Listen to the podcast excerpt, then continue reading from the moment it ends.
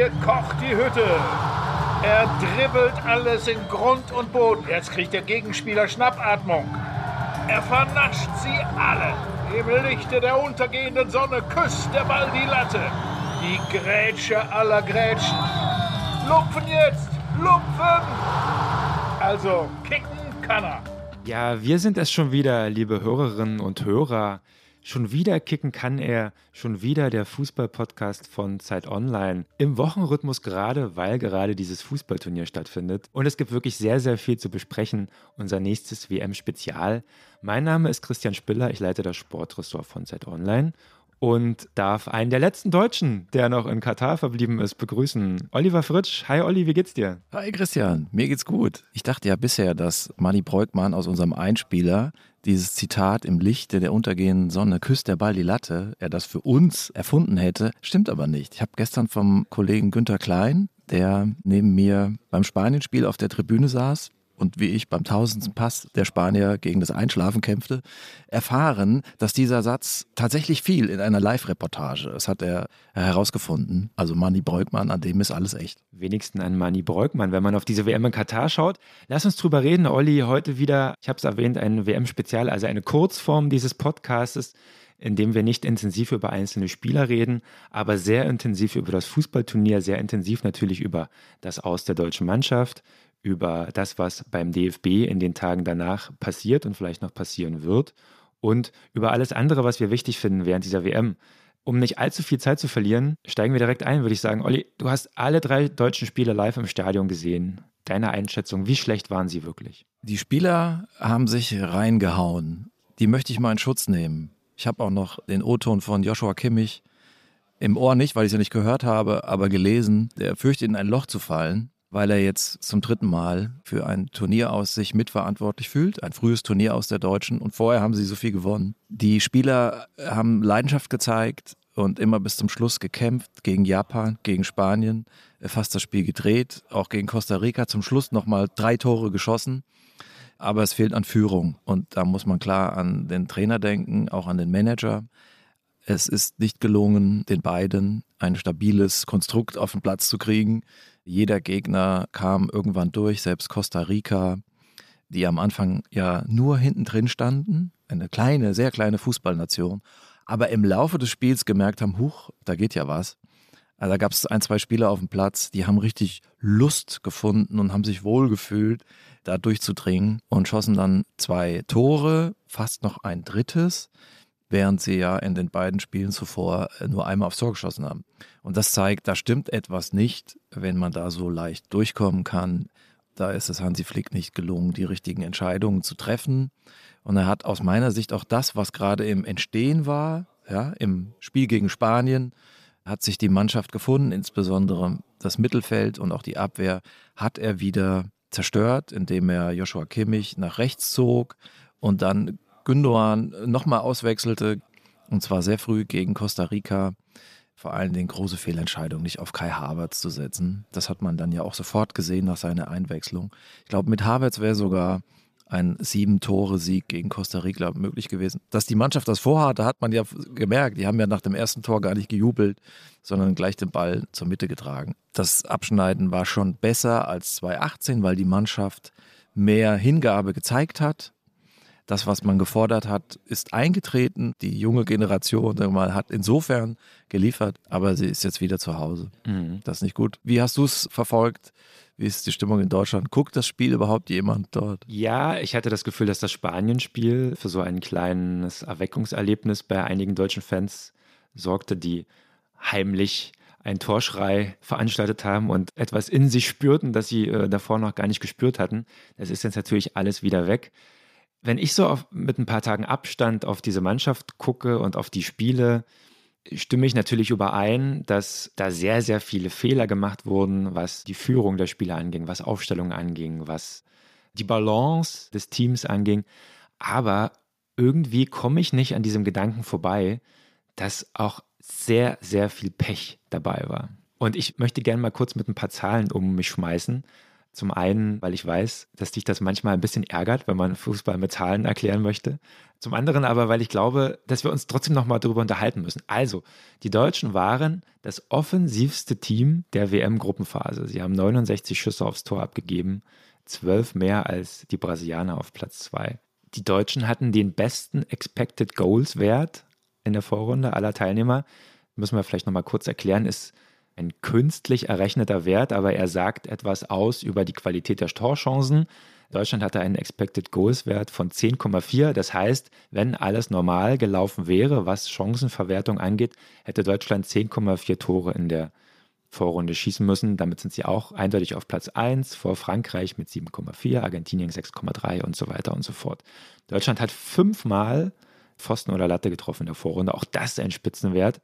Und selbst wenn man nochmal einen Schritt zurückgeht und sagt, naja, hätte Deutschland zum Beispiel das erste Spiel gegen Costa Rica gespielt oder vielleicht sogar gegen Spanien, wären sie höchstwahrscheinlich weitergekommen. Ja, sie hatten diesen mittleren Gegner, bei dem sie dann verloren haben. Diese Niederlage hat sie komplett sofort unter Druck und unter Zugzwang gesetzt. Es gibt sogar die Theorie, dass der deutsche Ausgleich gegen Costa Rica im letzten Spiel zu früh kam weil so Spanien im Parallelspiel gar nicht mitbekam, dass es zwischenzeitlich ausgeschieden war und nicht mehr alles dafür getan hat, dieses Spiel noch zu gewinnen. Überhaupt die Spanier natürlich auch ein Thema.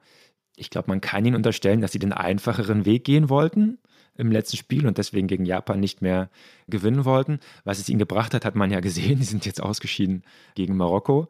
Und natürlich als Krönung des Ganzen dieser äh, Ball der Japaner, der nur Millimeter nicht im Aus war, der zum 2-1 geführt hat. Also da kam schon sehr, sehr viel zusammen. Findest du nicht? Das äh, mag alles sein. Trotzdem sollte eine deutsche Mannschaft eine Vorrunde überstehen. Der Ball von Japan mag im Aus gewesen sein, aber vielleicht hätten sie auch so noch das zweite Tor geschossen. War ja noch genügend Zeit. Und man könnte auch sagen, nicht mal Spanien hat Deutschland geschlagen. Also nicht mal die Spanier, weil die waren nicht gut. Die sind auch gefangen in ihrer Fußballidee und sind auch zu Recht ausgeschieden.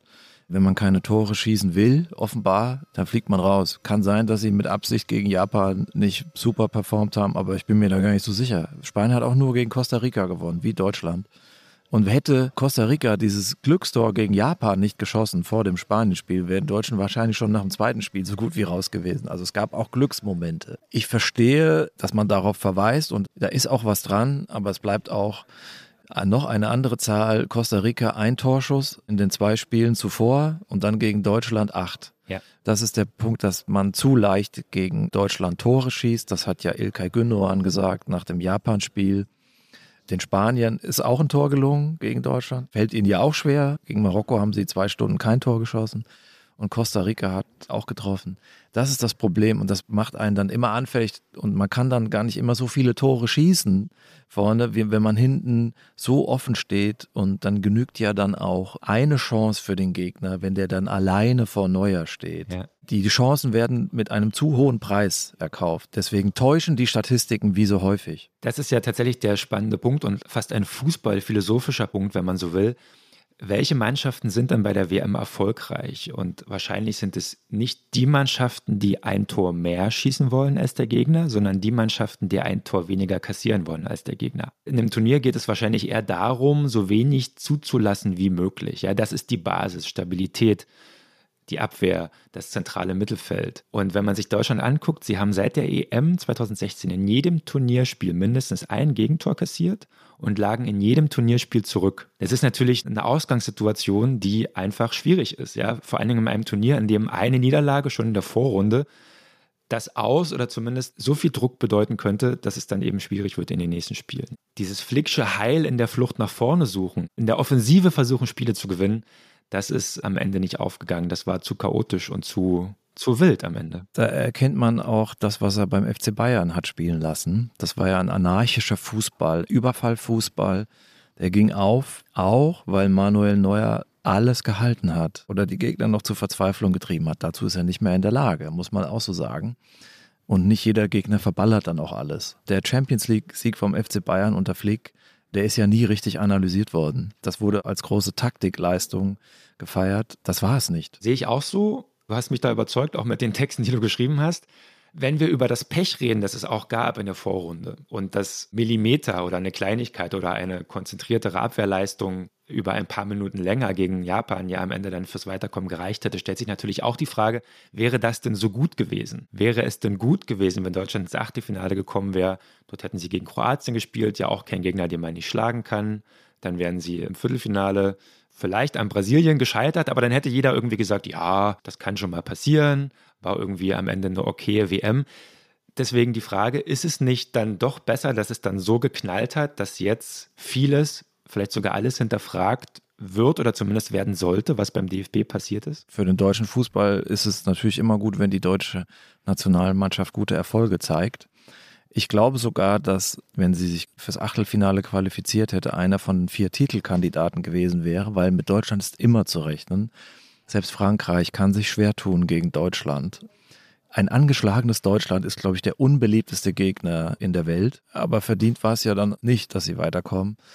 Und was jetzt beim DFB passiert, ob da Tabula Rasa äh, gemacht wird und am Ende dann eine richtige Entscheidung steht und wer auch diese Entscheidung trifft, das ist ja irgendwie jetzt zum Zeitpunkt der Aufnahme noch gar nicht endgültig zu bewerten ich bin da eher skeptisch, ob das in richtigen Händen ist. Lass uns doch darüber reden. Volle Transparenz. Wir nehmen am äh, Mittwochmorgen auf. Heute äh, trifft sich der DFB und versucht, die WM zu analysieren. Oliver Bierhoff ist bereits zurückgetreten. Richtig so, Olli? Eine gute Entscheidung? Ja, Oliver Bierhoff stand zu Recht in der Kritik. Habe einen Text geschrieben, der auch nochmal seine Verdienste erwähnt. Klinsmann war der große Reformer und Bierhoff hat ihm den Rücken freigehalten. Die beiden haben die Nationalmannschaft damals modernisiert. Wir erinnern uns, 2004 und dann das Sommermärchen und das trug dann Früchte bis 2014. Seitdem ging es aber bergab und dann kam auch von Oliver Bierhoff wenig an Führung, verlor den Kontakt. Der Erfolg tut nicht allen gut. Ich bin trotzdem der Meinung, dass äh, Bierhoff sich eine Chance hätte, verdienen dürfen, wenn er auch mal mit einer klaren Selbstanalyse daran gegangen wäre.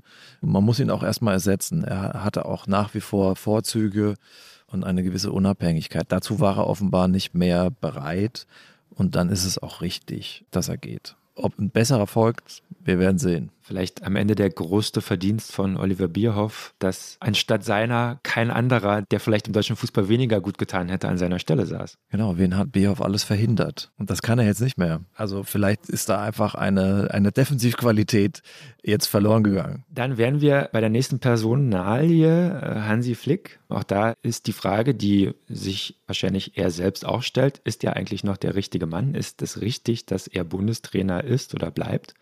Selbst wenn er fachlich perfekt wäre, was er ja nicht zu sein scheint, wie diese WM gezeigt hat, ist er ja aber doch niemand, der weite Teile der Öffentlichkeit begeistern und mitnehmen kann. Also er ist kein Menschenfänger, kein Visionär. Und so jemanden bräuchte es doch gerade jetzt zur EM 2024 hin zur Heim-WM, bräuchte es doch eigentlich mehr denn je. Also jemand, der die deutsche Öffentlichkeit wieder mit ins Boot holen kann, der begeistern kann. Du verweist zu Recht auf die EM 24 hin. Ich äh, verstehe das Argument, dass man sagt, er hat ja doch erst 18 Monate hinter sich als Bundestrainer. Es ist wirklich nicht viel Zeit. Das war eine WM, jetzt steht eine EM ins Haus. Das ist ja doch auch eine halbe Nummer kleiner. Gibt ihm da noch die Chance. Das würde ich in Tendenz äh, vielleicht sogar noch unterstützen, aber es ist nun mal ein besonderes Turnier. Es ist eine historische Chance, die nur alle 30 Jahre kommt, so ein Ereignis in Deutschland. Davon soll der deutsche Fußball nachhaltig profitieren. Auch die Vereine an der Basis soll ein Turnier für alle werden. Und Flick hat jetzt einfach eine Hypothek, wie damals Rudi Völler sagte, nach dem Vorrunden aus, der dann auch zurücktrat. Das macht ihn nicht unabhängiger von Einflüssen des Establishments vielleicht sogar, und deswegen bin ich eher dafür, dass er äh, ersetzt werden muss. Flick steht auch für laufen lassen, die Kabine freigeben. Das hat in München sehr gut geklappt. Das ist aber nicht immer angesagt. Nach der x-ten Krise äh, muss man sagen, der DFB ist ein träges System. Sie sind im Verwaltungsmodus seit vielen Jahren. Immer wieder erklären dieselben Leute mit Ausreden, warum es nicht geklappt hat. Wir haben keine Außenverteidiger und keine Stürmer. Doch, wir haben Stürmer, also erstmal wir, sagt man als Journalist nicht, aber gerade steigt mein Puls, da habe ich das nicht mehr so unter Kontrolle. Deswegen braucht es ein Change. Es braucht einen neuen Jürgen Klinsmann, einen neuen, nicht den alten, der da auch einen neuen Ton anschlägt und äh, radikale Entscheidungen treffen kann, Muss jetzt nicht alle raus, so, das soll es nicht sein, aber braucht jemand so mit carte blanche. Da stellen sich dann natürlich zwei Fragen, auch darüber hast du schon geschrieben. Erstens, wer könnte dieser Jürgen Klinsmann sein? Und zweitens, wer entscheidet eigentlich, wer der neue Jürgen Klinsmann sein könnte? Wer sind die großen deutschen sportlichen Führungskräfte? Wenn man es mal auf Deutschland beschränkt, müsste man gar nicht. Ich kann aber das Argument teilen, wir wollen einen deutschen Trainer, wie ja auch quasi fast alle Länder von Einheimischen trainiert werden. Also mittlerweile ist auch in, Afrika. Saudi-Arabien war die Ausnahme. Also das Argument ist gut, das verstehe ich total. Er sollte ja auch Deutsch sprechen. Und da fallen mir zwei ein, Jürgen Klopp und Thomas Tuchel. Und ja nicht nur mir, das sind ja sozusagen die naheliegenden Varianten. Also wer kann etwas vorweisen? Internationale Erfahrung, Erfolge auf höchstem Niveau. Beide sind unterschiedliche Typen, das wissen wir. Klopp ist sicherlich der größere Sympathieträger, das würde der Nationalmannschaft sehr gut tun. Ich weiß aber nicht, ob er jetzt mitten in der Saison Liverpool verlässt. Und das müsste er. Er kann jetzt nicht sagen, ich mache das nach der Saison. Das wäre zu spät. Wäre das wirklich zu spät, diese, dieses halbe Jahr? Ja, ja. Jetzt braucht es einen Nationaltrainer, sagen wir mal spätestens am 1. Januar, der mit voller Kraft die Sache angeht. Weil der Zyklus ist ja eh schon etwas kürzer durch die Verschiebung der WM in den Winter. Und der zweite ist Tuchel. Der hat sich Feinde und Gegner gemacht im deutschen Fußball und hat jetzt nicht die Ausstrahlung, hat eine andere Ausstrahlung, aber er ist auch Champions League-Sieger, er ist FIFA-Welttrainer, ja. Er hat PSG und Chelsea trainiert und mit den besten Fußballern der Welt. Sozusagen das Umfeld prägt den Menschen. Das sind die die auf dem Tisch liegen, auch mit Leuten, mit denen ich mich austausche, die sagen, ja klar, wer denn, wer denn sonst? Also über die muss doch jetzt geredet werden. Und die wären auch in der Lage, autonome Entscheidungen zu treffen, gute Entscheidungen im Sinne der Sache. Aber es gibt natürlich eine Vorgeschichte mit Tuchel und demjenigen, der im DFB jetzt aufräumen wird, nämlich Aki Watzke von Borussia Dortmund der, so wie es scheint, im Alleingang, vielleicht mit assistiert vom DFB-Präsidenten Bernd Neuendorf, mit dem Besen durchgehen wird. Das läuft jetzt wahrscheinlich im Moment unserer Aufzeichnung. Deswegen haben wir jetzt da einen zeitlichen Rückstand im Moment, wo die Sendung hier ausgestrahlt wird. Und das halte ich für sehr bedenklich. Also Watzke ist natürlich ein verdienter Mann für Borussia Dortmund und er ist auch im DFB-Präsidium. Deswegen muss man seine Stimme hören.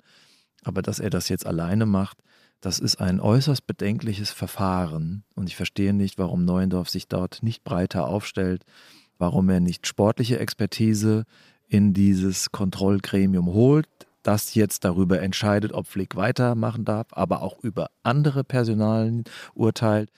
Also warum nicht Celia Sasic, die einzige aus dem Präsidium, die auch schon mal ein Tor geschossen hat? Europas Fußballerin des Jahres. Ich erinnere nochmal an die Frauen-EM in diesem Sommer, die viel mehr für das Gesamte getan hat als die Männer. Also das sind doch die Zeichen der Zeit. Und dazu noch Expertise für Finanzen, für Marketing. Es ist alles vorhanden im Präsidium. Ob immer mit den allerbesten Leuten, das spielt keine Rolle, aber man muss doch die Leute an den Tisch holen in ein Fünfergremium, sagen wir mal, und das jetzt nicht einem Mann, aus dem Profifußball überlassen. Also wir haben es hier mit einem gemeinnützigen Verband zu tun, der auch dem Gemeinwohl dienen soll. Das sehe ich bei Aki Watzke nicht. Ich kritisiere das Verfahren und das ist sozusagen eine liberale Haltung. Verfahren sind wichtig, sie müssen integer sein, gerecht, partizipativ. Wir leben im Jahr 2022 das kann hier nicht so ein Geklüngel sein und Ordre du Mufti auf den Tisch gekloppt und das entscheidet jetzt ein Mann, dessen Verein auch seit Jahren bestenfalls in der Seitwärtsbewegung ist. Zumal Aki Watzkes Entscheidungen, was die Trainer von Borussia Dortmund anging, seit Jürgen Klopp, ja auch nicht immer die allerbesten waren. Also die Halbwertszeit des durchschnittlichen BVB-Trainers seitdem beträgt, ich habe es nicht ausgerechnet, aber ich schätze mal so über anderthalb Jahre ist da niemand im Durchschnitt hinausgekommen. Und ich will da nochmal an die Abwehr im Spiel gegen Japan erinnern. Ne? Über wen haben wir da geredet? Nico Schlotterbeck und Niklas Süle. Bei welchem Verein spielen die? Und wer hat Süle zum Außenverteidiger gemacht? Wo ist Süle schlechter geworden? In welchem Verein? In dem von Aki Watzke. Man könnte auch sagen, warum ist denn in diesem Gremium niemand von Bayern München? Also es ist ja gut, dass die nicht mehr alles alleine entscheiden, aber das wäre doch auch eine naheliegende Variante, dass man die, die auf Nummer eins sind, da stärker einbindet. Also es braucht ja doch irgendwie auch eine große Koalition, weil das Gesamte muss doch im Vordergrund stehen. Dafür steht doch der DFB, das ist doch hier kein Privatunternehmen. Und selbst da macht man es ja klüger und verteilt es auf mehrere Schultern. Deutschland will die Welt belehren mit der Binde, ja, aber vielleicht auch mal vor der eigenen Haustür kehren und da demokratische Prinzipien berücksichtigen in einem Verband, der sieben Millionen Mitglieder repräsentiert und damit ja auch hausieren geht. Also ich kann Leute verstehen, die, die an unseren westlichen Institutionen zweifeln und denen natürlich absprechen, irgendwelchen anderen äh, Moral zu erklären. Stichwort DFB. Zumal die Lage ja wirklich ernst ist. Ne? Also das sind jetzt entscheidende Tage für den deutschen Fußball. Die Krise ist da, ja nicht nur beim DFB. Das färbt ja auch auf die Bundesliga ab. Ja, die Liga hat ja schon zuletzt an Qualität verloren. Sie gilt als, als Ausbildungsliga für die Premier League. Welche Stars spielen denn noch bei uns? Ja, von den großen Stars dieser WM gar keiner. Die Vermarktungserlöse wackeln. Den Pay-TV-Sendern scheint es nicht besonders gut zu gehen wir sind eben nicht mehr die Liga der Weltmeister, sondern die Liga der doppelten Vorrundenausscheider. Das ist eine sehr gefährliche Situation, ja, finde ich. Man kann es natürlich, also wir sind ja Sportjournalisten, man kann natürlich auch die Frage stellen, tut es dem Fußball vielleicht mal gut, wenn er äh, ein bisschen eingedampft wird, ja, weil er ja schon sehr viel dominiert in der deutschen Sportlandschaft. Und es gibt viele andere Sportler, die sagen, diese, diese Monokultur Fußball, die Hegemonie dieses Sports stört uns und hindert uns an unserer Entfaltung. Aber da wir ja ein Fußball-Podcast sind, müssen wir natürlich darauf hinweisen, dass es gefährlich ist und dass der einzige Lichtblick dieser Heim-EM 2024 gerade ist, die dem Ganzen nochmal einen Schub geben könnte. Und dafür müssen eben jetzt die Achtung, Phrasenschwein, wo steht's hier, ist es nicht, Weichen gestellt werden, finde ich. Alles, was du sagst, ist richtig und ich gehe noch mal ein paar Etagen tiefer. Der DFB vertritt ja auch den Amateurfußball, den Dorffußball, den Fußball in den Stadtteilen und damit das Ehrenamt. Die sollen ja davon profitieren, was die Nationalmannschaft leistet. Denn wenn die gut spielt und Weltmeister wird, dann gibt es neue Mitglieder, dann spielen Kinder Fußball treten in Vereine ein, auch übrigens mehr Mädchen. Und was heißt das? Sie spielen Fußball, aber an der Basis wird ja unser Zusammenleben auch gestaltet. Im Fußballverein werden Regeln vermittelt. Dort muss jeder seinen Platz finden. Dort wird aber auch Integration geleistet und Chancengerechtigkeit für alle. Fußball ist ein Spiel ohne soziale Schranken. Jeder findet Zugang, der möchte. Es ist das Spiel Deutschlands. Jedes Dorf hat eine Kirche und einen Fußballplatz. Und das ist enorm wichtig für unser Sozialleben, für unsere Demokratie. Die Geschichte dieses Arbeitersports ist verwurzelt in der Demokratiegeschichte unseres Landes und Europas. Es stärkt unser Land, wenn wir uns in Vereinen zusammenschließen. Es wird immer so verlacht als Vereinsmeierei, aber ja, auch nicht ganz so unrecht manchmal. Aber es ist eine riesige soziale Arena, wo wir zusammenkommen. Und an diese Werte denke ich vor allem auch. Und das ist ja doch das, was eine Nationalmannschaft leisten soll. Dort geht es ja weniger um Geld, um Prämien, sondern da gibt der Spieler etwas zurück an seine Nation oder die Mannschaft. Und die Spieler waren dazu bereit, aber der Trainer, der ja angeblich sechs Millionen Euro im Jahr verdienen soll, was aus meiner Sicht heute nicht mehr geht. Europa ist in einer anderen Situation und Demokratie bröckelt sollte ein Bundestrainer nicht mehr so viel Geld verdienen. Jetzt komme ich wieder darauf zurück. Aber ich finde, das hängt alles zusammen. Sowas muss bei einem Turnier eben auch diskutiert werden. Ich finde, unter dieser Brandrede können wir so im Nachhinein so ein bisschen so Forrest Gump-Musik drunter legen, damit das nochmal mehr Kraft kriegt. Olli, und was ist denn da gerade bei dir? Ist der Feueralarm im Medienzentrum? Es piept. Hier wird schon alles abgebaut, sehe ich. Werbung. Diese Woche in der Zeit? Die Bücher des Frühlings. 16 Seiten blühende Fantasie. Von gefährlichen Liebschaften, einer Flucht auf dem Mississippi und magische Erzählkunst. Das Literaturspezial zur Buchmesse in Leipzig. Die Zeit, Deutschlands größte Wochenzeitung. Jetzt am Kiosk oder direkt bestellen unter zeit.de/slash bestellen.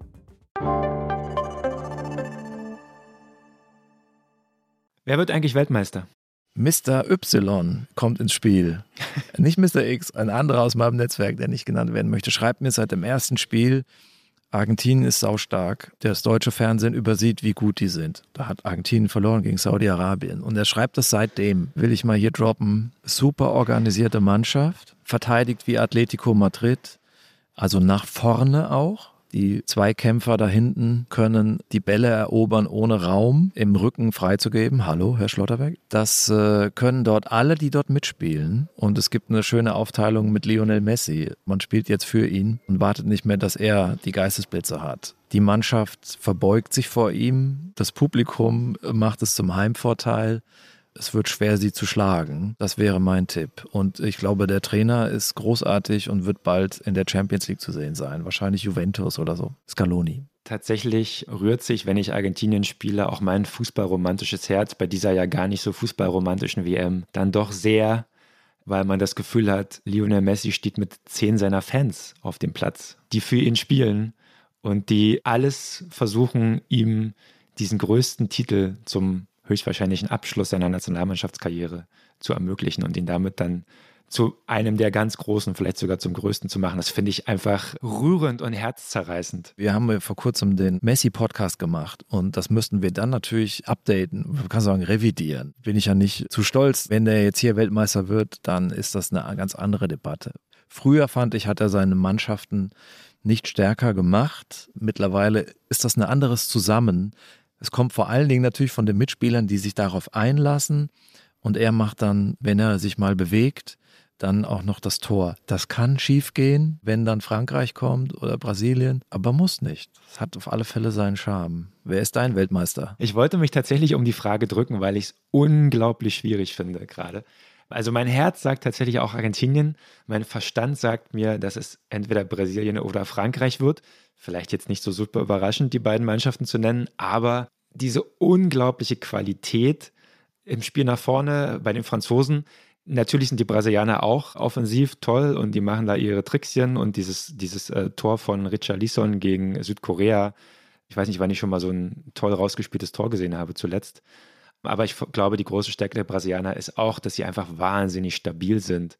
Dieses Casemiro-Paqueta-Paket im zentralen Mittelfeld zurückgreifen können und dann einfach vorne individuell ja immer so gut sind, egal wer da spielt am Ende. Bei Brasilien haben ja alle 26 Mann im Kader gespielt und man hat ja keinen Leistungsabfall so richtig gesehen. Das heißt, die haben einfach so ein Reservoir von talentierten Fußballern, dass dort jeder am Ende ein Spiel entscheiden kann auf diesem Niveau. Und das finde ich einfach absolut bemerkenswert. Und ich glaube, dass das am Ende den Unterschied geben wird, weil die Voraussetzungen der Stabilität in der Defensive, was wir beim deutschen Team ja bemängelt haben, was da das große Manko war, diese Balance, die stimmt einfach. Also Brasilien ist natürlich eine super Geschichte und jetzt Pelé geht es nicht gut. Das hat ja auch nochmal eine religiöse Aufladung ich bin mir noch nicht ganz sicher. Es ist ein bisschen schwer einzuschätzen, weil sie ja immer noch sogar keinen richtigen starken Gegner hatten. Südkorea. Jetzt kommt Kroatien. Die muss man auch erstmal klein kriegen, aber vielleicht ist der erste große Gegner dann im Halbfinale. Mal sehen. Und natürlich Frankreich mit seiner Talente-Sammlung. Aber die neigen in jedem Spiel auch zum Hackentrick. Ob man sich dann um 180 drehen kann, wenn es mal eng wird. Mal sehen. Also das sind die drei, die aus meiner Sicht titelfähig sind oder da zuerst zu nennen sind. Es hätten noch einen vierten gegeben, habe ich schon genannt, aber die sind jetzt in Frankfurt. Olli, ich bin froh, dass du nach Doha bist, dass das Turnier noch eine Weile für uns begleiten wirst und dass wir in einer Woche nochmal miteinander reden werden, dann zu unserem letzten WM-Spezial vom WM-Finale. Ja, ich freue mich auch. Jetzt geht's in die heiße Phase. Liebe Grüße aus Doha. Tschüss.